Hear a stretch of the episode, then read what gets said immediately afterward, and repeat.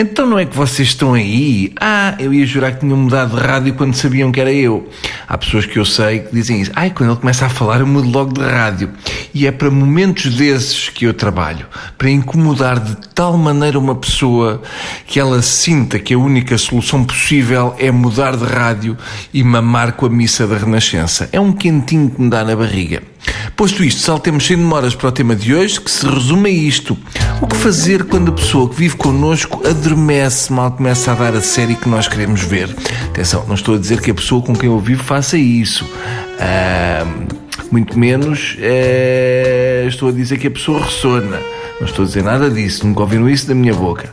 Mas vamos supor que eu estava nessa situação, sei lá, para efeitos da crónica. O que fazer? Pergunta ao estimado ouvinte. Pois bem, eu diria que depende do estado da relação e depende, acima de tudo, de há quanto tempo dura a relação. Diria que, no princípio, se impõe alguma cerimónia. Ou seja, se a vossa companheira ou companheira adormecer, vocês tapam com uma manta, olham para ela com, com carinho e desligam a Netflix. O que é que acontece? Acontece que vão ter de mamar com programas que não interessam para nada. Talvez um, um programa de cozinha com a tia Cátia em que ela está a enfardar bolos como se tivesse 14 anos e 30 quilos. E pronto, tudo fica bem, a vossa companheira acorda, fica comovida quando vocês disserem que desligaram porque não queriam ver sem ela, coisa que é mentira e vocês sabem que é mentira, não se façam de sonsos, e depois segue tudo como se nada fosse.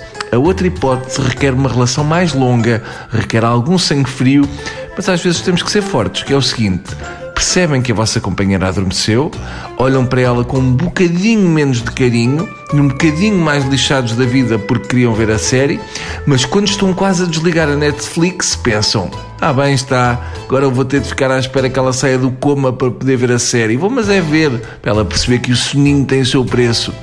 Ela acorda, vai ficar fula convosco, vocês vão dizer qualquer coisa como Oh querida, nem reparei que estavas a dormir. Mas reparam, porque ela ressona, ela vai para a cama a dar encontrões em tudo porque está meio a dormir e no dia a seguir a coisa está mais calma, mas fica lá um ressentimento, fica uma farpa na relação que não mais poderá ser apagada e vocês sabem disso.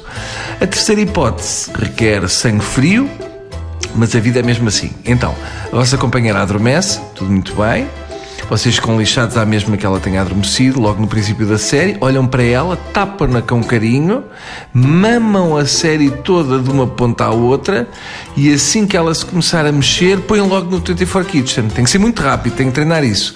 Ela vai perguntar: Viste alguma coisa da série?